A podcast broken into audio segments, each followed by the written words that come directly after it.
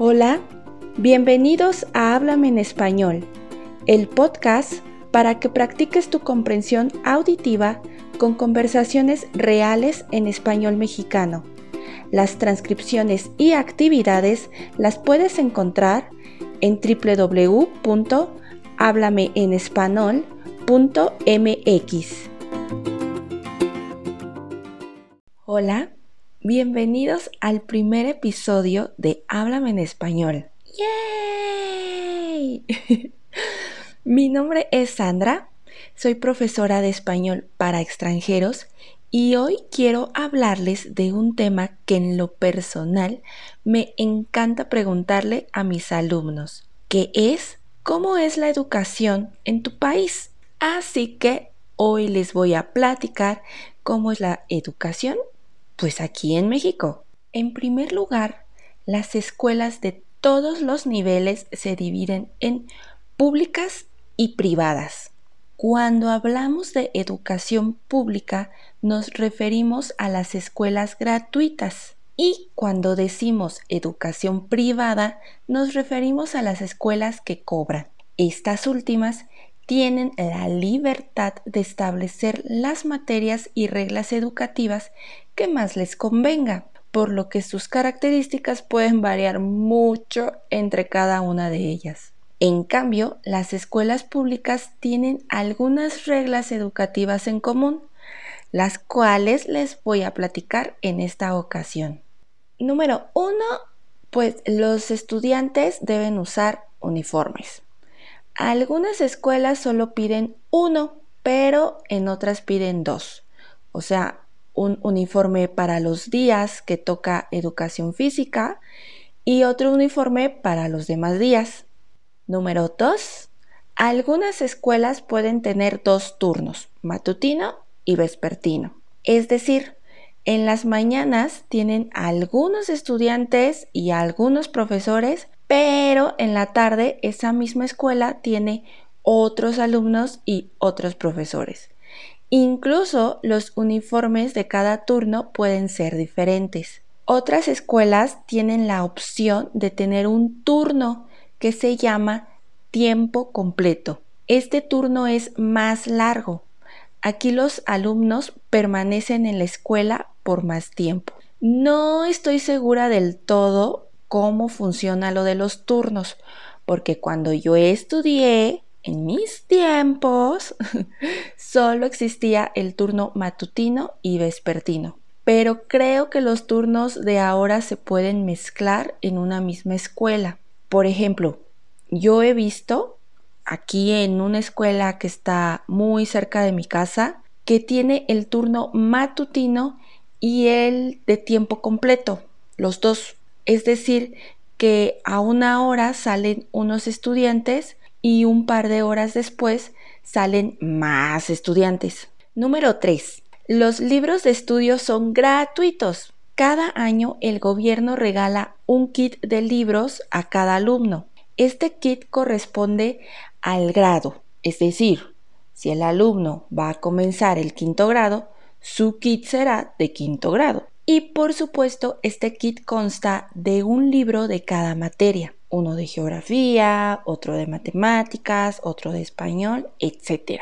Número 4. Además de los libros, desde hace unos años el gobierno también otorga a cada estudiante una tarjeta en donde les depositan mensualmente dinero para que no dejen de estudiar por falta de recursos. Como ven, a mí no me tocó esta tarjeta. Número 5. Es ilegal dar clases de religión, al menos pues en las escuelas públicas, ¿no? En su vida personal, los maestros pueden profesar cualquier fe, ¿no? La que ellos quieran, pero no deben impartir esa fe a su clase de lo contrario, pueden ser demandados por los padres, ¿ok? Cuidado con eso. Número 6. El ciclo escolar comienza en agosto y termina en julio. En febrero son las inscripciones para los estudiantes que ingresan a un nuevo nivel escolar. ¿Y cuáles son estos niveles? Pues bien, ahí te voy.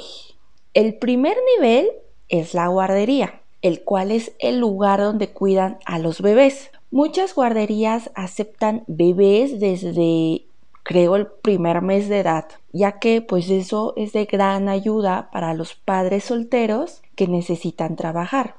Por tanto, en las guarderías hay niños de meses, o sea, chiquitos, pero también hay niños de uno y dos años. Las guarderías no son propiamente escuelas. De hecho, pues no dan certificado de estudios, pero algunas de ellas enseñan a los niños mayores cosas básicas como colores y números. El segundo nivel es el jardín de niños, el cual ya es propiamente una escuela en donde inicia la educación básica y por tanto es obligatoria. Aquí estudian los niños de 3, 4 y 5 años, más o menos. Todas estas edades que les estoy platicando son aproximadas, ¿no? Pero alrededor de 3, 4 y 5 años son los niños del jardín de niños.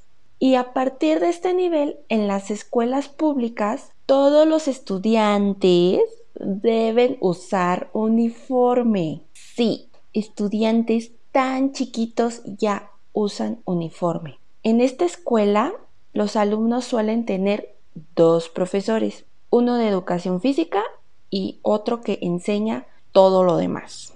El tercer nivel es la primaria. Aquí estudian los niños de 6 a 11 años. En este nivel se supone que los alumnos deben de tener tres profesores. Uno que les imparte todas las materias, ya saben, español, geografía, matemáticas, etc.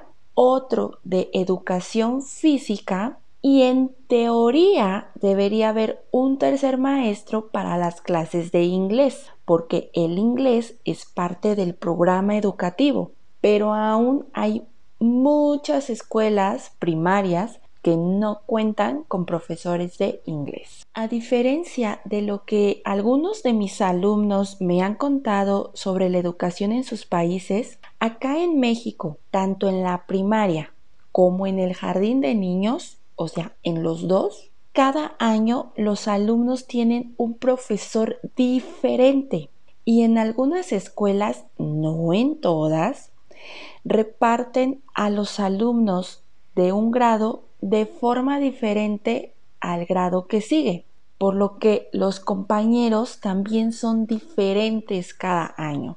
El cuarto nivel es la secundaria. Aquí estudian los adolescentes de 12, 13 y 14 años.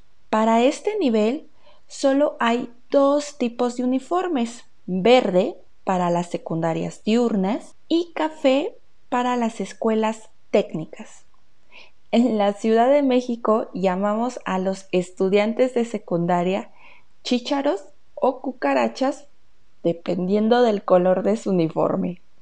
Actualmente no sé si haya una diferencia educativa entre estas escuelas, pero en mis tiempos, además del uniforme, se diferenciaban porque las escuelas técnicas impartían un taller extracurricular, por lo cual al final de tus tres años te daban dos certificados, uno de estudios básicos y otro de estudios técnicos. En las escuelas diurnas también impartían talleres extracurriculares, pero no te daban certificados por ese taller. Y nomás como nota, yo fui chícharo y mi esposo cucaracha. El quinto nivel es la media superior. Aquí estudian jóvenes de 15, 16 y 17 años. Algunas características que tiene la media superior con la secundaria es que para ingresar a ambos niveles, los alumnos deben presentar un examen de admisión. Este examen pues es de estudios generales, ¿no? O sea, de tus conocimientos generales, lo que se supone que aprendiste pues en el nivel que estás terminando. Y en caso de que no alcances el puntaje mínimo, pues no podrás entrar eh, ese, ese año a la escuela. Asimismo, En estos dos niveles ya se cuenta con un profesor diferente para cada materia y los alumnos conservan los mismos compañeros de clase cada año. Ahora, sobre la educación media superior, esta se divide en varias escuelas públicas con diferentes sistemas educativos, pero las escuelas más populares son aquellas que pertenecen a una universidad. A ver si me doy a entender. Hay universidades que tienen escuelas de educación media superior y si tú estudias en una de estas escuelas, tienes pase automático a la universidad a la que pertenece. Es decir, no presentas examen de admisión a la universidad. Es por ello que muchos jóvenes, dependiendo qué universidad quieran ir en un, en un futuro, escogen una u otra escuela media superior. Las tres escuelas más populares que pues al menos yo conozco son las preparatorias que pertenecen a la UNAM, las vocacionales que pertenecen al IPN y los CETIS que pertenecen a la CEP.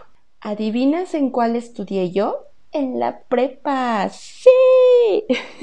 y como les acabo de decir, después de la escuela media superior sigue la universidad. Pero eso ya es otro tema para otra ocasión. Bueno, espero que hayan disfrutado de este primer episodio y que hayan aprendido algo nuevo, pues no solo de mi país, sino también, por supuesto, del idioma español. Y estaré muy encantada de leer sus comentarios. Que tengan un excelente día y hasta la próxima.